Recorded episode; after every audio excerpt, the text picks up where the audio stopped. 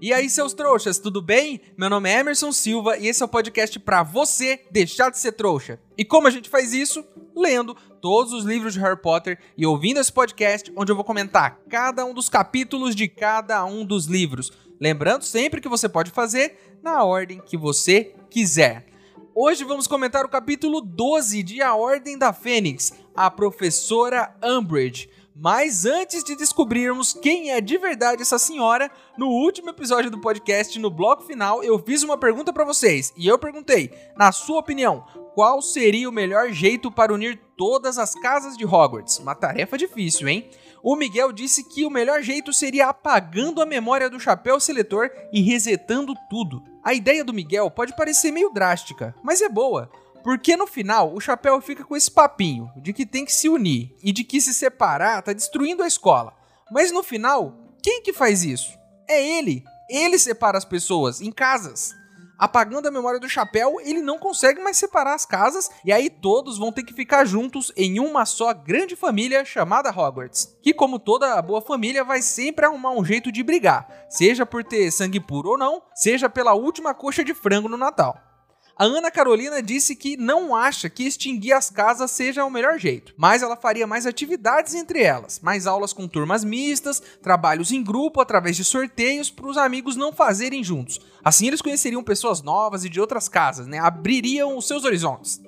Grande ideia, Ana. Só vamos torcer para que os grupos que tenham grifinórios e sonserinos não saiam na porrada antes mesmo da atividade começar. A Gabriela tentaria deixar as casas menos competitivas, fazendo além de atividades e competições entre as casas, competições em que todas as casas teriam que se unir para atingir um objetivo único. Gabriela, essa é uma ótima ideia. O esporte é reconhecidamente um ótimo jeito de unir as pessoas exceto quando as pessoas se separam em times e começam a se odiar e brigar porque vestem camisas de cores diferentes. Tirando isso, é sempre uma grande festa. Ótimas ideias, pessoal. Essa é a hora de nos unirmos, porque a coisa tá feia, viu?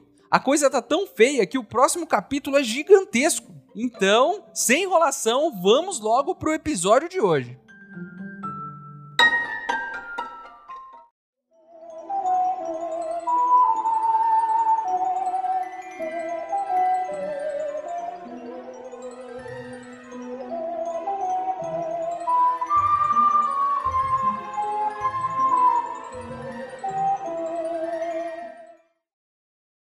Este episódio é patrocinado pelo nosso novo apoiador Miguel e o seu pai André Fatobene. Muito obrigado pelo apoio de vocês. Esse gesto me enche de alegria e me motiva a continuar aqui com força total. A ajuda de vocês vai direto para o meu cofrinho para podermos melhorar os equipamentos aqui do podcast. Muito obrigado mesmo. Esse episódio é para vocês.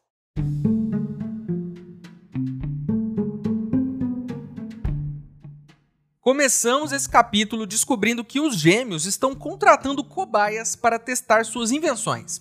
O aviso deles foi colado na parede do salão comunal da Grifinória, então quem aí tiver interessado em ganhar uns trocados para comprar uns doces lá na Dedos de Mel virando cobaia, é só ir falar com eles. Só tomem cuidado porque existe uma grande possibilidade de vocês ficarem com a língua com 3 metros de comprimento, ou com um rabo de porco, que nem aconteceu com o Primo Duda. E não vai ser fácil explicar isso para os seus familiares. A não ser que você aí já tenha uma língua de 3 metros e um rabo de porco. Aí vai ser tranquilo, né? A Hermione, como monitora, tratou de arrancar o aviso da parede assim que viu ele. Olha, se eu fosse ela, não criaria nenhuma inimizade com os gêmeos, porque a gente nunca sabe quando pode precisar de um kit mata-aula. E pelo que eu sei, eles são os únicos que vendem isso. Vai um conselho aqui. Não arrume briga com as pessoas que podem ser úteis para você no futuro. Tipo o garçom do seu restaurante favorito, por exemplo. Se você arrumar uma briga com ele, as chances de ter pelos de nariz no seu próximo sanduíche são muito grandes. Vai por mim. Nesse rolê todo, Hermione se lembra do discurso do Dumbledore no ano passado. Memória boa, hein? Que pedia a união de todos. Eu tinha me esquecido dessa fala dele. O que bota em xeque aqui, aquela música do chapéu seletor do último capítulo que além de não rimar nenhuma vez, tá só copiando a frase que o Dumbledore já tinha dito. E eu aqui achando que o Chapéu tinha um grande talento para composições musicais. Você me enganou direitinho, hein, Chapéu? Mas eu jamais cairei em seus truques novamente. Esse capítulo tá cheio de informações, mas muito cheio. A nossa querida Angelina é a nova técnica do time de quadribol. Parabéns, Angelina. E eles estão procurando por um novo goleiro. Então você aí que, caso não seja aceito para ser cobaia dos Gêmeos, pode tentar fazer um teste para ser goleiro do time de quadribol. Tirando o fato de que você é um trouxa, né? Talvez você consiga essa vaga. Para pra pensar como isso é louco, porque o Olivia Wood se formou no terceiro ano. Ele era o goleiro e o capitão do time. Mas como a gente não teve quadribol no ano passado, a gente só ficou conhecendo agora no quinto ano a nova capitã do time de quadribol. O ano passado foi tipo uma carta fora do baralho, se a gente parar para pensar. Ano passado não teve quadribol, teve aquela loucura de ter um monte de aluno estrangeiro, teve baile de inverno. Foi um ano completamente diferente. Mas não se preocupe, que esse ano a gente já voltou com a programação normal em Hogwarts, sem baile de inverno, sem torneio tribruxo, com quadribol e com aquele bom e velho risco de vida à espreita, atrás de qualquer corredor escuro da escola. E como tem corredor escuro nessa escola, hein? Tem um monte. Enfim, recebemos aqui os horários das aulas desta segunda-feira. E vai ser uma segunda-feira de lascar. Todos os ouvintes que estão aqui, os que estão ou não na escola, sabem o que é isso. É aquele dia que você tem as piores aulas, com os professores mais malas, e ainda tem que aguentar o mais chato deles logo no último período, antes de ir embora. Parece que o tempo não passa, de tão chato que é. Para o seu e o meu azar, nós não tivemos alguém vendendo um kit mata-aula na nossa época de escola. Mas em Hogwarts tem os gêmeos, que prontamente oferecem para o Rony um Nugá sangra-nariz, que é um doce que vai fazer o nariz dele sangrar para ele poder sair da aula. Mas eles dizem para o Rony tomar cuidado, porque ele vai sangrar até murchar. Você deve estar se perguntando aí, né? Como é que eles descobriram isso? Claro que foi com os testes que eles estão fazendo com as cobaias. E por isso o cartaz na sala comunal, para novos testadores, já que os antigos a essa altura do campeonato com certeza já estão todos murchos, que nem pneus furados. A Hermione diz que os gêmeos não podem fixar avisos no salão comunal. Eles dizem que é melhor ela não dificultar as coisas, porque esse ano talvez ela precise de um kit mata-aula, já que vai ser um ano muito puxado por conta dos nomes. E que no ano passado, na turma deles, metade da sala teve uma crise nervosa por conta das provas e da pressão dos professores para fazer essas provas. Se por um lado, alguns têm ataques de nervos por conta das provas, os gêmeos não estão nem aí para suas vidas acadêmicas. Eles dizem que estão até cogitando seriamente em deixar a escola e nem voltar no ano que vem, inclusive. Nessa conversa toda, começamos a falar sobre profissões. Sim, porque sua nota nos nomes pode definir a sua profissão no futuro. O Harry e o Rony falam sobre ser aurores, que são caçadores de bruxos das trevas. Eles querem uma vida de emoções, em busca de justiça. Já Hermione quer fazer algo mais profundo, ela quer mudar a sociedade, olha só. Quem sabe levar a Fale para frente. Talvez ser uma ativista ou trabalhar na política, por exemplo. Sem contar que existem outras alternativas no mundo bruxo, né? E já vimos várias delas por aqui. Você pode ser um jogador de quadribol, como o Ludo Bagman, pode ser jornalista, né? Uma péssima jornalista, como Rita Skeeter, Pode ser um funcionário do ministério, como o Sr. Weasley, trabalhar sem janela na sua sala. Você pode abrir sua loja no Beco Diagonal ou em Hogsmeade, como os gêmeos estão tentando abrir. Você pode trabalhar com dragões, como Carlinhos, né? E tomar cuidado para não virar churrasco. Você pode ser auror, como o Olho Tonto Moody e nossa querida Tonks. Ou pode ser rico como os Malfoy, né? Esse papo todo de profissões me fez pensar na minha época de criança, quando eu pensava no que eu queria ser no futuro. Eu já quis ser veterinário, eu já quis ser astronauta, já quis ser bombeiro, eu já quis ser uma estrela do rock. E o mais nobre de todos os meus sonhos foi a época em que eu queria ser herdeiro de uma família muito rica, tipo o Malfoy. Mas por um capricho do destino, quis ele que eu estivesse aqui hoje, sem herança, gravando podcast para um bando de trouxas. Mas eu não trocaria isso por nada. Vocês são meus trouxas favoritos. Então, bora para nossa segunda-feira de lascar? Primeira aula, História da Magia que até poderia ser interessante, porque tá falando sobre as guerras dos gigantes. Mas é um tédio, porque o professor Beans fala tudo atropelado, meio com aquela voz monótona, e fica todo mundo com sono. Dá mais sono do que tomar um copo de leite quente antes de dormir. Depois desta aula maravilhosa, temos uma aula com o professor Snape. E é terrível, né? Primeiro, ele já começa aterrorizando os alunos, né? Dizendo que se eles não tirarem notas boas nos nomes de poções, ele não vai aceitar eles na matéria no ano que vem. Essa tentativa de aterrorizar os alunos falha, né? Já que seria um alívio não precisar aguentar o Snape no próximo ano. Inclusive, cogito aqui uma ideia. Não seria interessante tirar uma nota ruim de propósito, só para não ter que ver a cara do Snape nunca mais? Eu pensaria nisso um pouco. Nessa primeira aula de poções do ano, a gente vai aprender a fazer a poção da paz, que é uma poção que pode acalmar os nervos de qualquer um. Uma poção muito eficiente, né? E muito difícil. Muito difícil mesmo. E que se for feita do jeito errado, faz a pessoa dormir para sempre. O que é uma besteira, né? Todo esse trabalho para ficar mais calmo. Se o Snape soubesse que dá para ter o mesmo resultado com um chá de alface, ele com certeza ficaria muito irritado e teria que de fato fazer o chá de alface para poder se acalmar depois. O Snape passa perto então da poção do Harry e esculacha ele, né? Já dá aquela primeira esculachada do ano. Fala que ele não sabe ler. E aí, o que, que ele faz?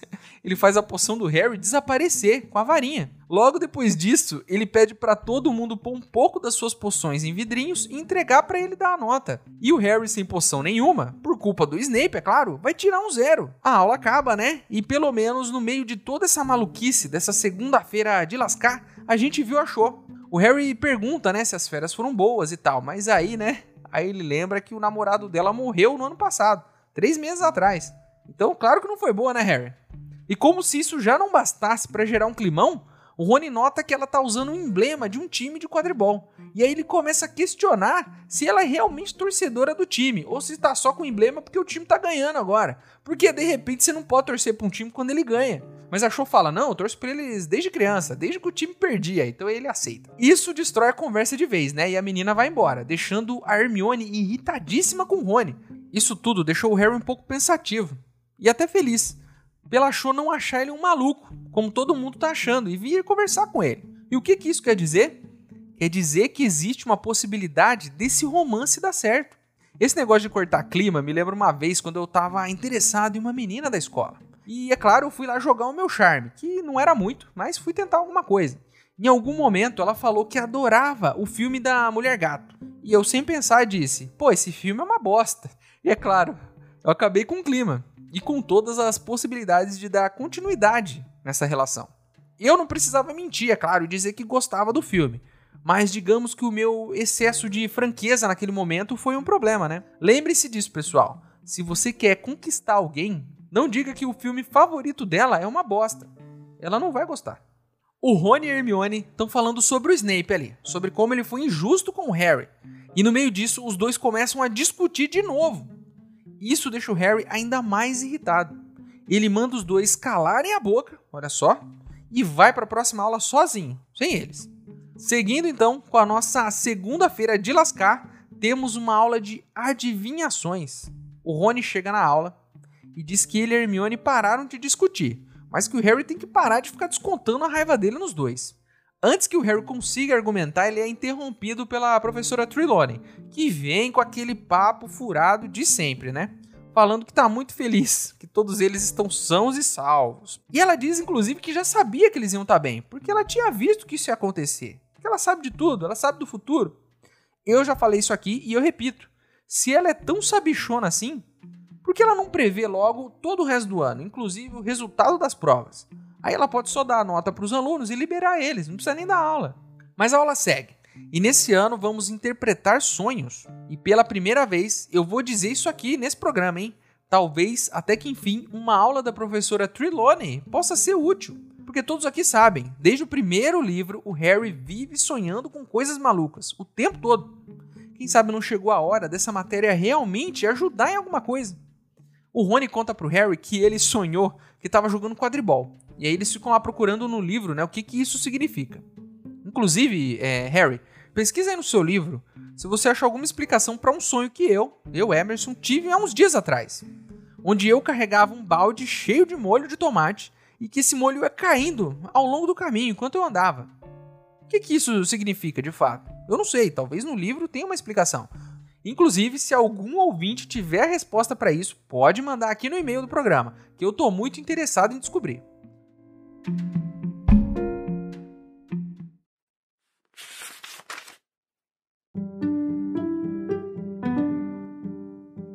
Vocês sabem o que vão querer fazer quando terminarem Hogwarts? Perguntou Harry aos outros dois, quando deixavam o salão principal. Não tenho muita certeza, disse Rony lentamente. Exceto que. Bom, ele pareceu ligeiramente encabulado. Que? insistiu Harry. Bom, seria legal ser Auror, disse Rony em tom displicente. Ah, Isso seria, apoiou Harry com fervor. Mas eles são, tipo, a elite, disse Rony. É preciso ser realmente fera. E você, Mione? Não sei. Acho que gostaria de fazer alguma coisa que realmente valesse a pena. Ser auror vale a pena, disse Harry. É, claro que vale, mas não é a única coisa que vale a pena, disse Hermione pensativa. Quero dizer, se eu pudesse levar o Fale adiante, Harry e Rony tomaram o cuidado de evitar se olhar.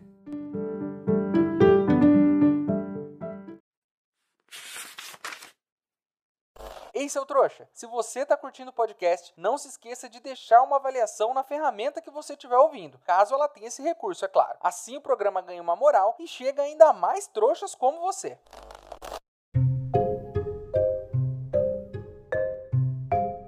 Antes de seguirmos com nossa segunda-feira de lascar, temos que analisar um caso aqui. O Harry parece estar irritado o tempo todo nesse livro, mas eu queria fazer uma reflexão sobre isso. Nesse quinto ano, o menino Harry foi abandonado na Rua dos Alfeneiros, ficou sem informações, foi julgado pelo Ministério, ignorado pelo Dumbledore, ficou sem o amigo Hagrid, teve visões de cavalos sinistros, foi chamado de maluco pelos jornais e pelos amigos, e como se isso já não bastasse, sempre que ele vai falar com a menina que ele gosta, alguém dá um jeito de estragar tudo. Eu já vi muita gente falando que tudo nesse ano, essa irritação do Harry, se resume a uma explosão hormonal da adolescência, que adolescente é irritadinho mesmo. É claro que isso ajuda, né? Todos nós aqui já fomos adolescentes, alguns ainda vão ser, mas a gente passa por isso na vida e a gente fica um pouco mais irritado mesmo.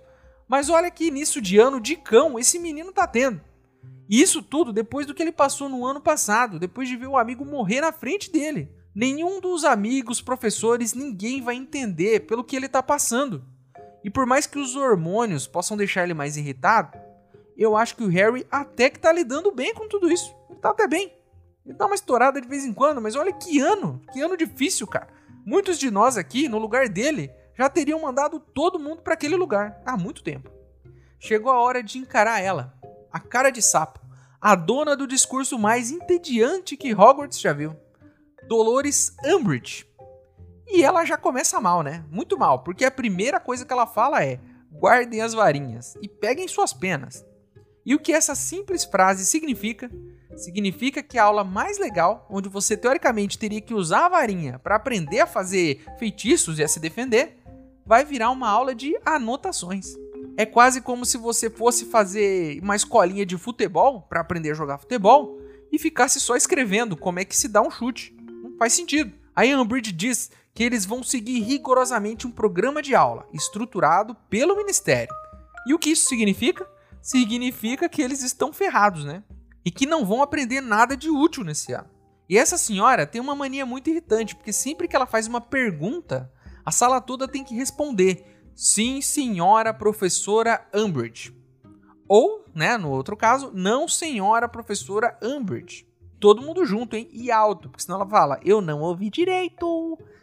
O tipo de atitude que deixa os seus alunos com raiva de você.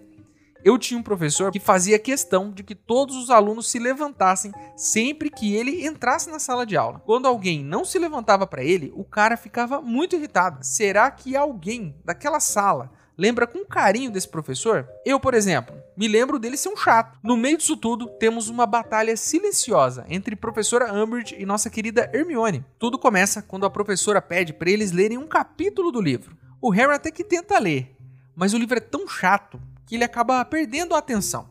Sabe quando você vai ler um livro e de repente você percebe que tá valendo um livro? É tipo isso.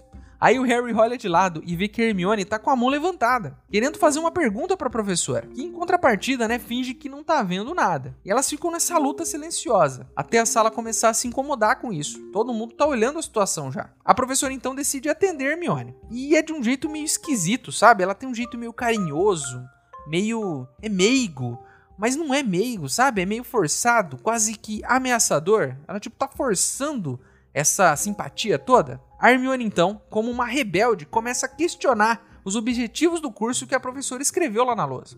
E diz que não tem nada ali sobre aprender feitiços defensivos. A professora diz que eles não precisam usar feitiços, olha só.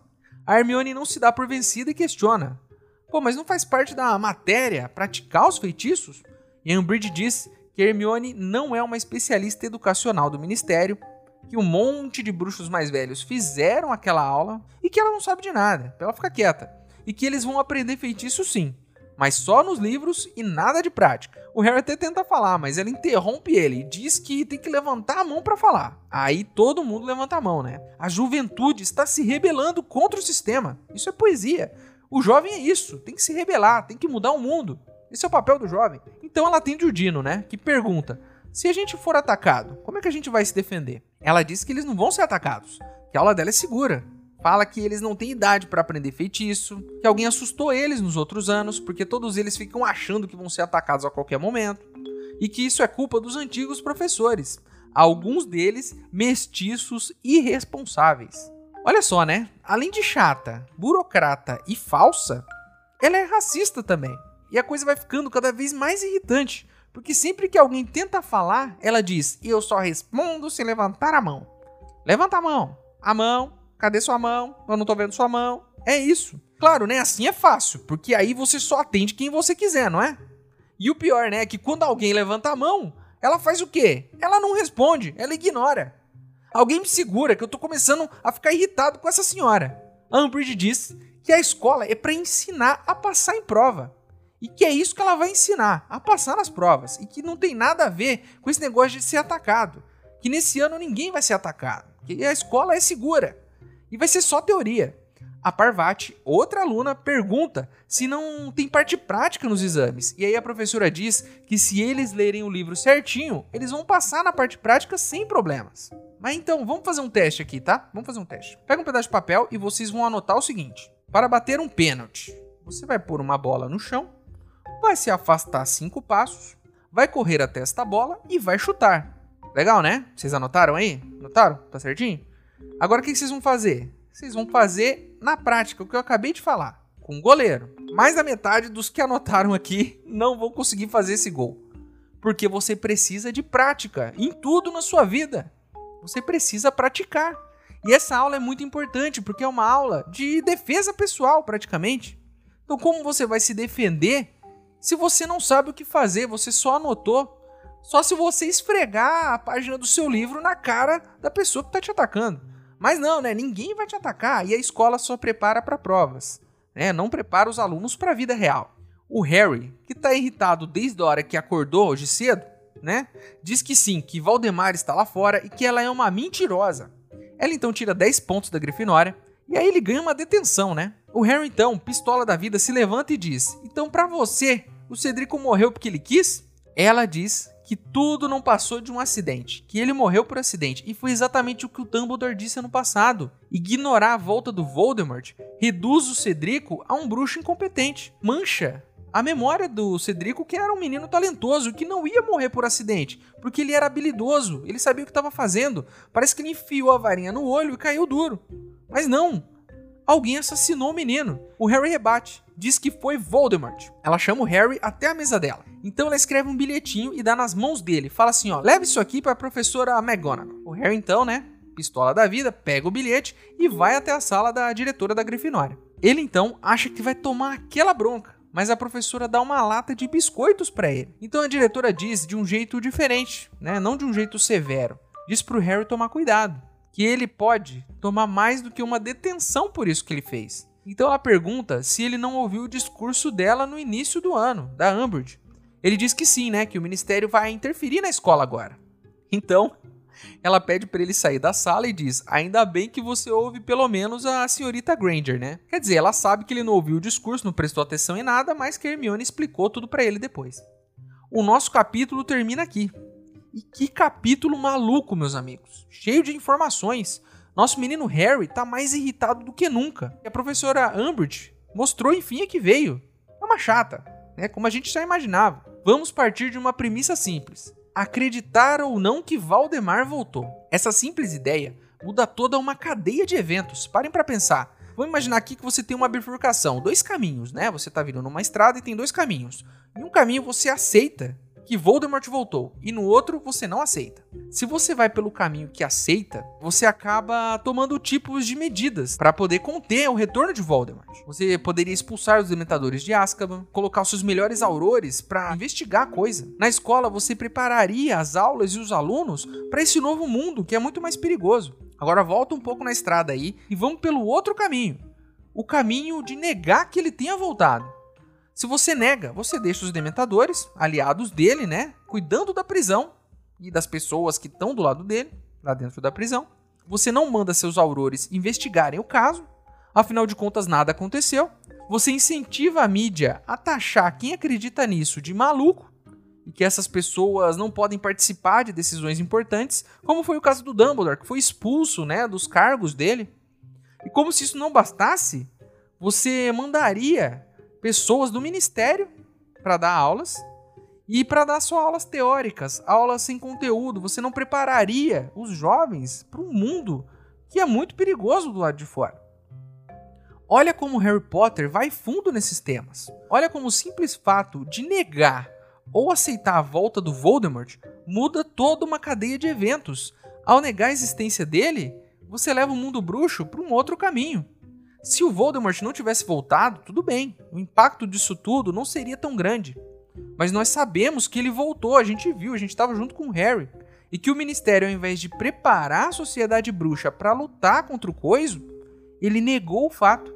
E ao negar o fato, ele criou um ambiente muito mais frágil, despreparado, um ambiente perfeito para que ele volte ao poder quando ele quiser. Isso tudo se aplica ao mundo real? Claro que sim. Mas diferente do livro, a gente não tem todos os fatos e a gente não sabe quem está certo ou quem está errado. A gente só tem as versões. Então cabe a nós tentar aprender, entender e escolher no que acreditar. Mas a gente está sempre assumindo o risco de acreditar na versão errada da história. E aí, se a gente acredita na versão errada da história, a gente está vendo aqui nesse livro no que, que pode dar. É preocupante, mas cabe a gente se preparar para poder sempre tomar as melhores decisões.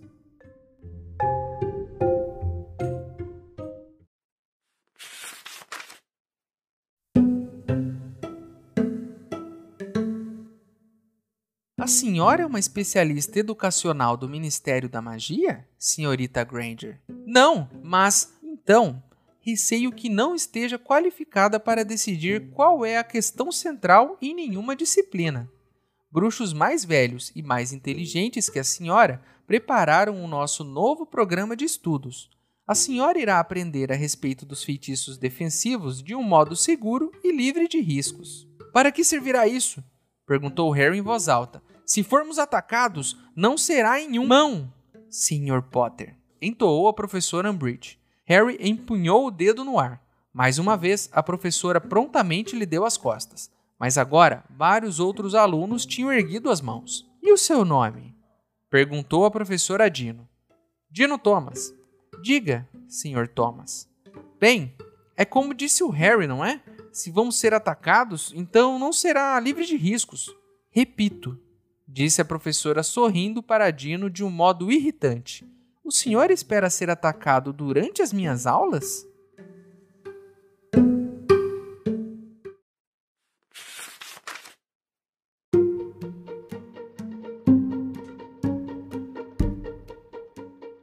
Então é isso, meus queridos. Terminamos mais um capítulo de Harry Potter e a Ordem da Fênix. A capa do episódio de hoje foi ilustrada pelo Nicholas Filbert. Agora você pode virar um apoiador do podcast. O link está aqui na descrição do episódio. Mas se você não puder ou não quiser, não tem problema. O mais importante é você continuar aqui com a gente, ouvindo cada um dos episódios para deixar de ser um trouxa. Se você está ouvindo esse podcast no Spotify, no Apple Podcasts ou em qualquer outra plataforma que permita você fazer uma avaliação, deixe uma avaliação para o podcast, se possível de 5 estrelas, não é? Porque é a melhor de todas. E chegou a hora onde eu, o maior trouxa de todos, pergunto para vocês, os outros trouxas, se vocês fossem bruxos, depois de terminar os estudos de vocês em Hogwarts, que profissão vocês gostariam de seguir? Eu provavelmente tentaria abrir minha própria loja de artigos invisíveis no Beco Diagonal. Eu acho que faria o maior sucesso. O nosso e-mail é e-maildostrouxas@gmail.com. Ele tá aqui na descrição. Mande seu e-mail para mim, que se eu gostar, eu vou ler ele aqui. Você também pode falar comigo pelas minhas redes sociais. Meus usuários estão aqui na descrição do episódio também. Espero vocês no próximo episódio pra gente ver o que, que vai acontecer com o nosso menino Harry. Meu nome é Emerson Silva e esse é o podcast pra você deixar de ser trouxa. Tchau!